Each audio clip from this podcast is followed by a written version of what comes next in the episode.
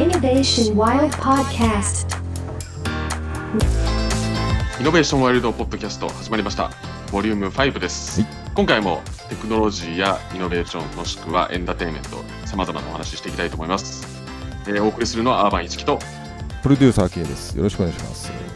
こんにちは。よろしくお願いします。いいさて、うんこの収録をしている頃、うんえーまあ、在宅の時期もかなり長くなってきましたけど、うん、まあ、非常事態宣言もね、解除されてね、そうですね。どうなんですか、アーバンは。最近、私は、まあ、テレワークがすごく多いので、ん。家の中でこうどう情報収集をするかっていうところを改めてこういろいろ考えてたんですよとね。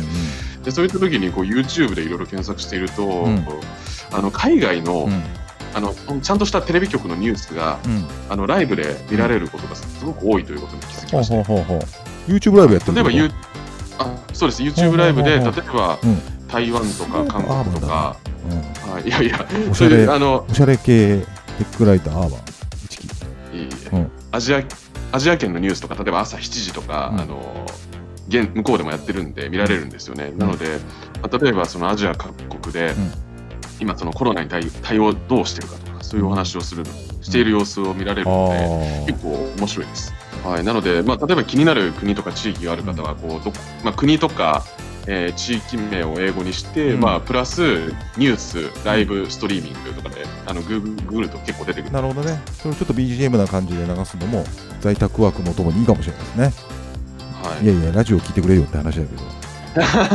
はい、ちょっと映像コンテンツの話をい。きなりしてしまったんですけれども、今回は音声コンテンツの話、はい。引き続後編、き行っていきたいと思いますので、はい、ゲストにね、今回もあオトナルのそう。八木さんをお招きしまして、ラジオデジタル音声広告界の貴公子と言われたね。デジタル音声広告界のアイルトン・セナと言われたはい八木さんにねこの後登場していただいて、はい。後編またいろいろ教えていただきましょう。Navigators, Urban Achiki, and producer K.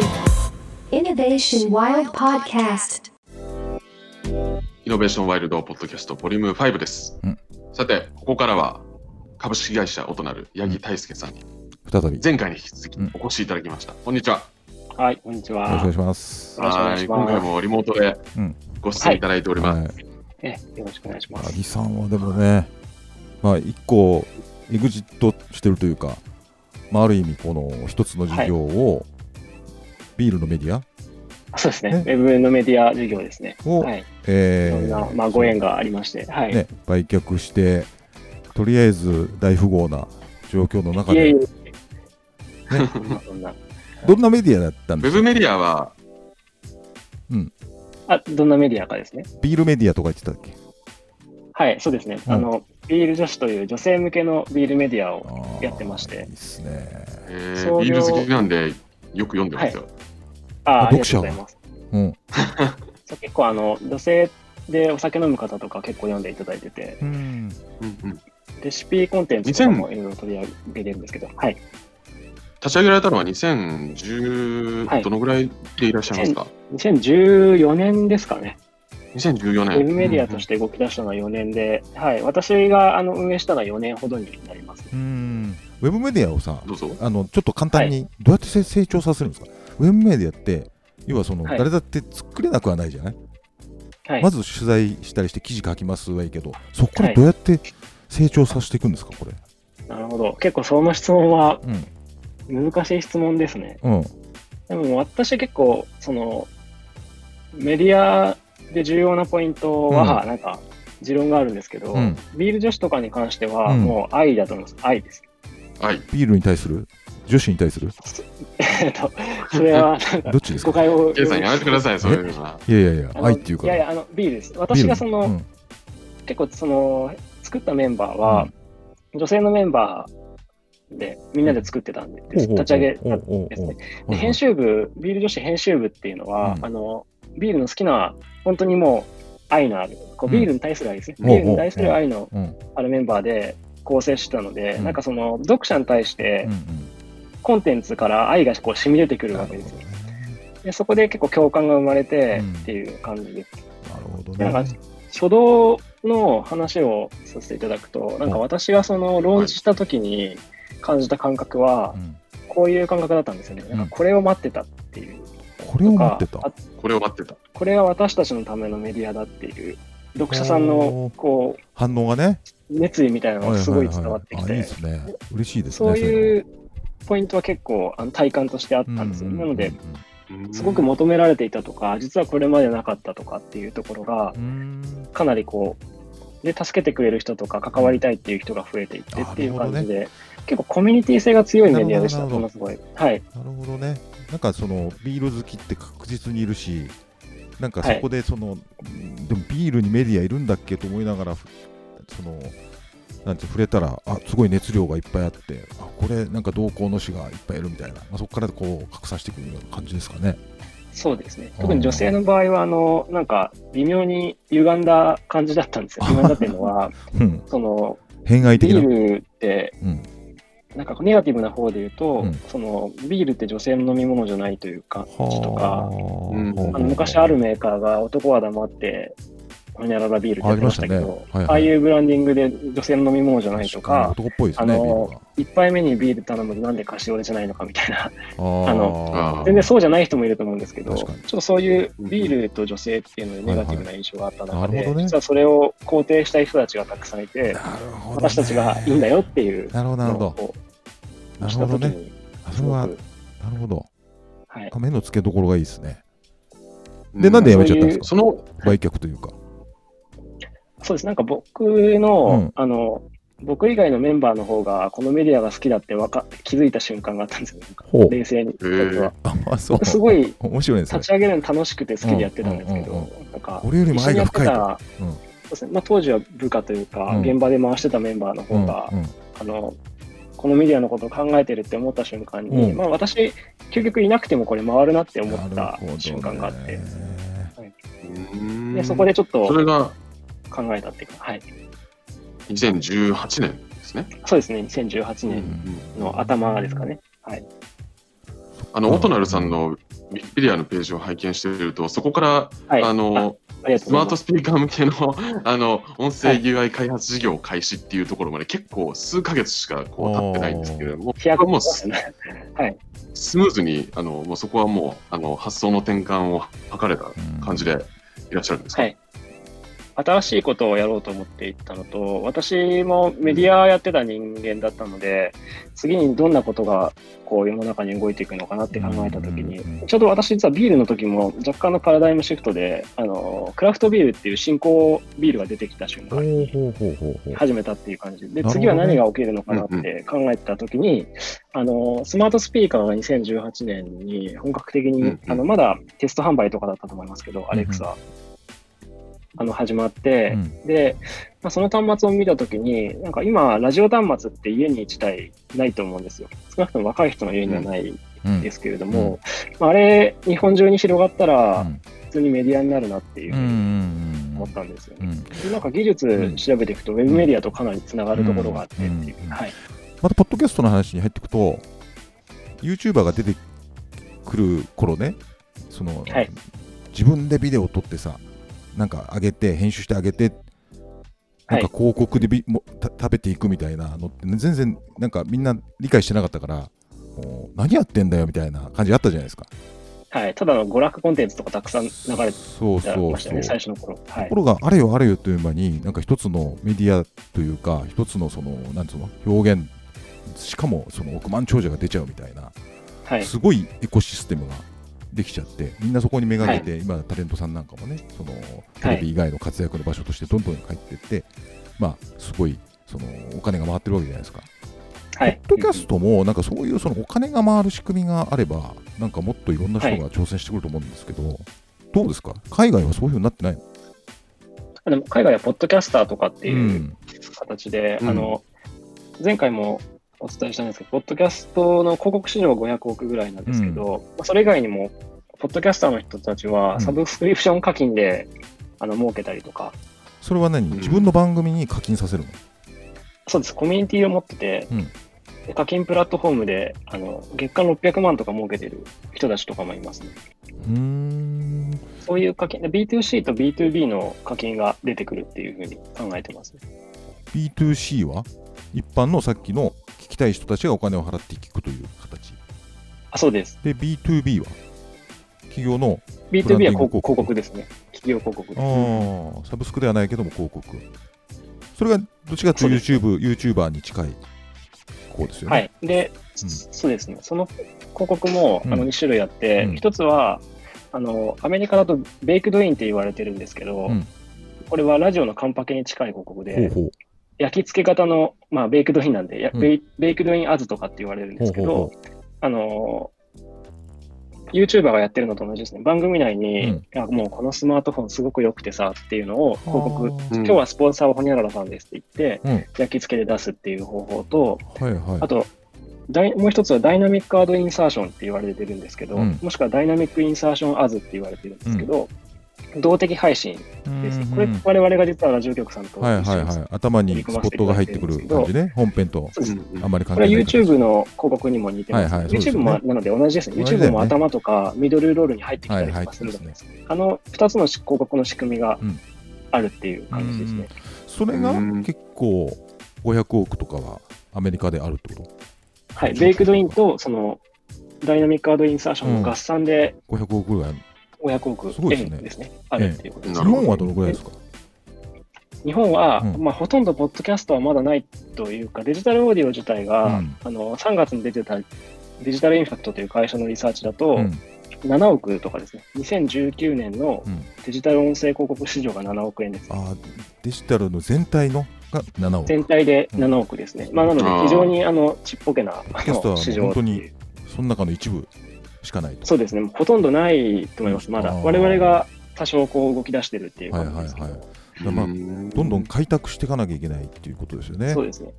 ただ、あの、そのデジタルインパクトのリサーチには、うん3月に出たリサーチなんですけど、うん2025年には、うんデジタル音声広告市場は、うんあの420億って言われてるんですようん。とそれは日これ、本はまあ、す日本市場です。日本市場のデジタル音声広告市場。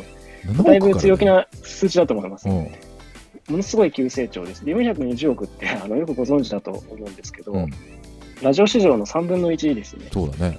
3分の1までそんなのかな？5年で伸びるっていう、一応調査データが出ていて、どういう調査なんだっていう話ですよね。ど何を根拠に？デジタルシフト、もし八木さんがそれをこう、その、そこまでの市場規模に実現するために必要なこととして考えてらっしゃること、何かありますか？はい。えっ、と、そうです。今は、日本国内はメディアが全然足りないですね。うん。あの、うんうん今、国内であるメディアだと、ポッドキャストは我々ご一緒させていただいている中であるんですけど、うんまあ、Spotify とラジコの2つっていう感じです、ほとんど。でその2つであの400億とかを超えるのかってほぼ不可能なので、うんもっとうんうんあの多様性のあるメディアが出てくる必要があるっていうはいはい考はいえてます。。それはプラットフォームって意味？配信するププララットフォーットフォムームもそうですし、うんあのこういう番組の。番組もね、そうですね、うんうん番組のコンテンツもそうコンですね。テンツもね。うんうんなるほどね。来年とか再来年とかに、うんあの、アマゾンとグーグルも広告多分三多分っていうかもう出てるんですけど、うん YouTube ミュージックとかって今テスト始まってて、うんうんうん。広告配信始まってるのうんで、うんそういうプラットフォーム側ももっともっとたくさん出てくるはずですね。なるほどね。で、番組側も、あの、今、音声アプリ、配信アプリみたいなものも、うん。あの、まあ、本田圭佑さんとか、これはいはいはい。広告じゃないですけど、うん。あの、5月に新しく新規事業で始められたりとか、ありましたね。Now Voice っていうのうんがですね、うん。うん。はい。メディアもどんどん増えていくうん。というふうに考えてます、ね。なるほどね。うん。それ全部合わせて400億ってこと？に、あとは、あとは、私は結構鍵を握っているのは、ポッドキャストかなと思ってて、そうだよね。ポッドキャストが成長しないとそこまで多分伸びないなっていうう感じ。ん。はい。結構だからブロガーとかね、そういう人たちは結構いるけど、ポッドキャスターっていないもんね。いないですね。ねあの、ブロガーさんがやってたりしますね、日本は。あで、結構聞かれてたりは。はいはいはいはいはい。なるほどねファンがついてちなみにその、アメリカでこう、ポッドキャスターとして成功されてる方の事例でいうと、どういうこう属性の方がいらっしゃるんですか？そう、でもその人たちが何の経緯なのかは、ちょっとわからないんですけどう、んはい。やっぱ番組を持ってて、専門番組で、で、課金方法は、あ、すみません、なので、何屋さんなんでしょうね。ポッドキャスト一本で多分食べてる人たちとかいますよね。それが先ほどのサブスクリプション課金みたいな方法と広告でっていう感じなんですけど。なるほど。あとは海外も人気のポッドキャスターの人はエンジニアの人がやってたりとか、はああ、なるほど。やっぱり本業があって配信してるとこは多いと思いあ。ます。それは何？その開発言語の話とかテクノロジーの話をしてるってこと？あとステックの話をしてたりとか、しますねね。はい。そういうのはあれだもんコンテンツとしてはね。そういう、あ、どうぞどうぞ。うん。あの、リスナーがはっきりしてるからさ、地上波ラジオじゃ誰が流しせないけどさあ、それを求めてる人いっぱいいるもんね。そうですね。うんまあ私結構そこ思うところあるんですけど、うんまあ、ラジオコンテンツとか、私はウェブのもともと出身で、ラジオコンテンツと比べたときに、うんなんかラジオのコンテンツは結構マス向けにやっぱ作られてるんですよ。そうだよね。ターゲット広いっていう。うんで、ウェブの人間からすると広告出稿とかも、だいぶこうバーティカルにこうテーマが、それこそビールのメディアみたいな。レベルで切られてるってていうことがうんやっぱ多くて、はい。ポッドキャストは結構そっち向きだなとはそうですよ思います。ね。テテーマをバーティカルにこう切っていくっていう。うん。考え方ででよりそはい。の、なんか、なんつうの、ラジオっぽいことをやるんじゃなくて、専門性とか。そう、専門性のはい高いコンテンツの方が広告も取りやすいしってことですね。の方が分かりやすいかなとは、うん。分かりやはいすいですよね。思いますね。確かにね。うんうんうんうん。そこは結は、はい。まあ、いろんなラジオ局さんとあのお仕事されてますけど、やっぱりその、はい。局側とお仕事されるときも、やっぱりそういうお話ってこうすることが多いですか？例えばそのラジオ番組を作るときと、そういうポッドキャストをじゃあ立ち上げますってなったときに、それは違いますよっていう。意外に分かってないんじゃないそういう話出たり局側の人は。意外に気づいてないんじゃない？気づいて放送局側の人は。どうなんだろう？そうですね。気づいてる人と気づいてない人がいるなって私は思います。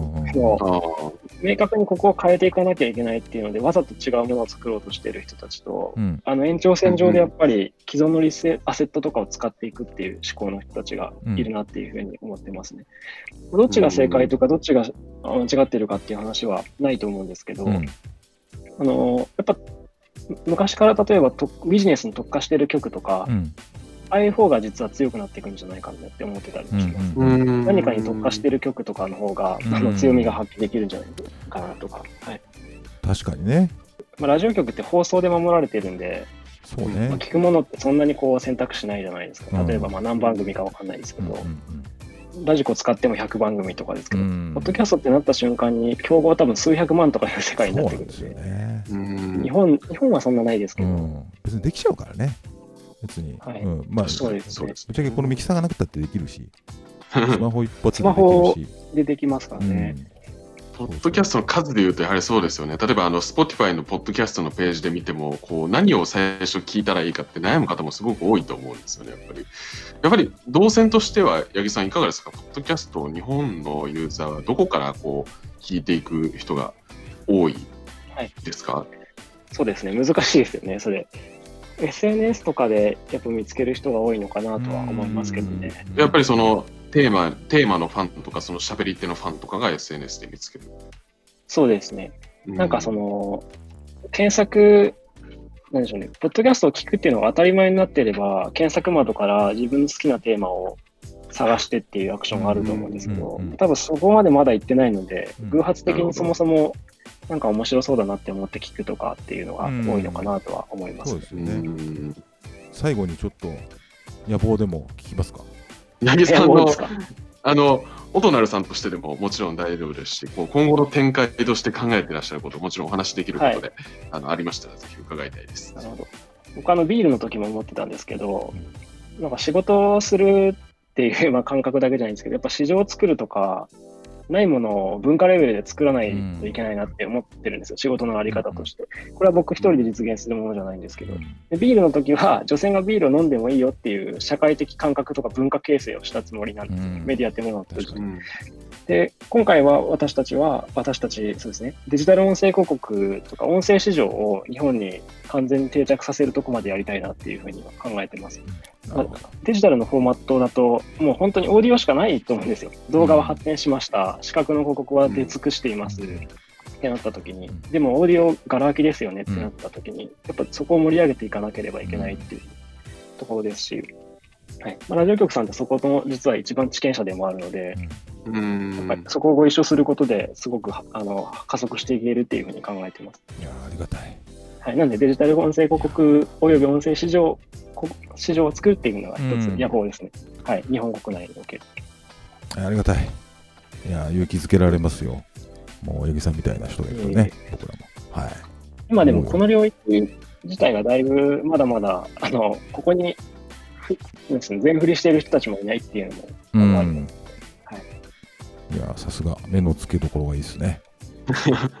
今後ぜひいろいろ教えてください。ねあ、はいこちらこそ、まあ、引き続皆さんときちょっと、うん。こういうふうに、はい、お話しできること自体はすごい私は価値があるなって思いますね。ありがたいです。ということで、はい今回も株式会社オトナル代表取締役、八木大輔さんにお越しいただきました。八木さん、ありがとうございました。ありがとうございました。ありがとうございました。